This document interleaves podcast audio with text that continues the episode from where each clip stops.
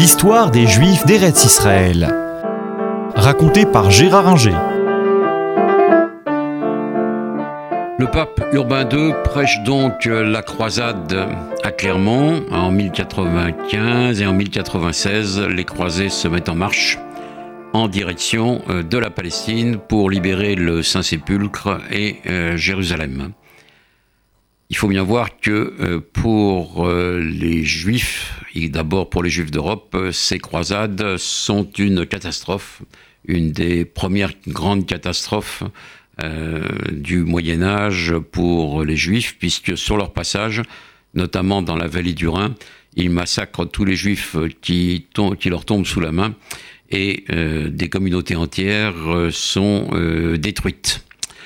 En arrivant en Palestine, ils font le siège de Jérusalem. Ils sont commandés par le célèbre Godefroy de Bouillon. et les Juifs combattent avec les musulmans ensemble dans Jérusalem pour tenir tête aux croisés. Le siège dure plusieurs semaines, mais finalement la ville tombe et c'est un massacre épouvantable. Les euh, croisés tuent euh, purement et simplement tous les musulmans et tous les juifs qu'ils trouvent, et c'est un véritable bain de sang qui va marquer pendant longtemps euh, aussi bien la conscience musulmane que la conscience juive.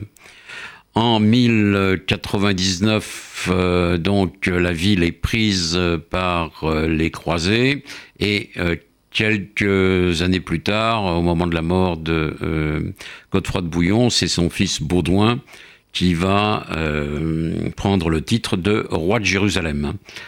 Euh, la ville devient une ville franque, une ville latine, puisque le clergé latin va dominer, y compris le clergé grec, en raison du schisme de 1054 euh, latin et grec euh, ne se supportent plus, ils se sont séparés sur des questions euh, tout à fait de théologie tout à fait secondaires, mais les latins donc là marquent de leur empreinte la ville et relèguent à un niveau très subalterne le clergé grec. Les juifs sont interdits de citer et ils restent donc euh, dans euh, leur village et leur ville de euh, Galilée, mais leur nombre est faible et ils ne peuvent jouer aucun rôle sous la domination franque, encore heureux pour eux qu'ils ne soient pas tous massacrés.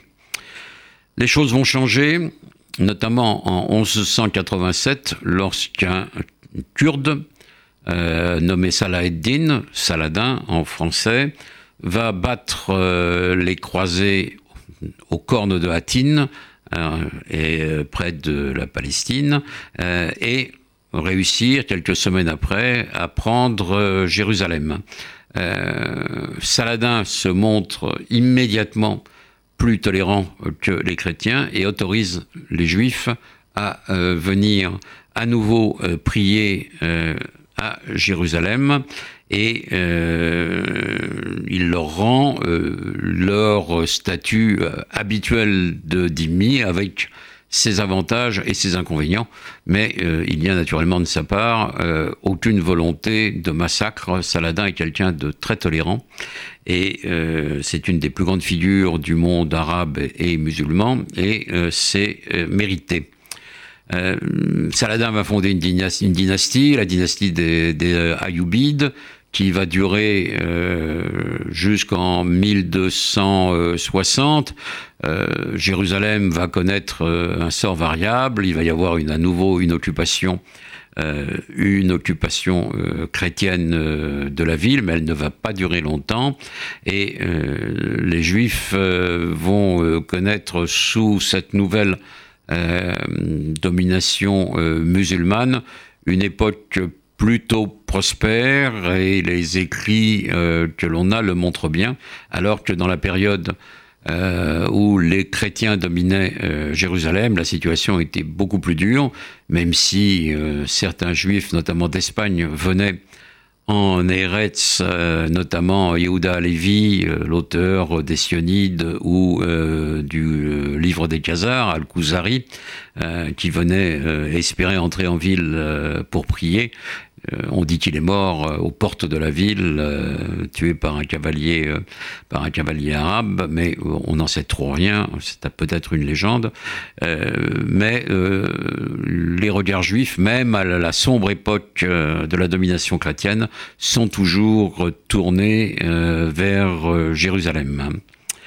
En 1260, le paysage va à nouveau, va à nouveau changer avec euh, l'arrivée euh, des euh, Mamelouks qui vont dominer toute la Palestine pendant plus de deux siècles.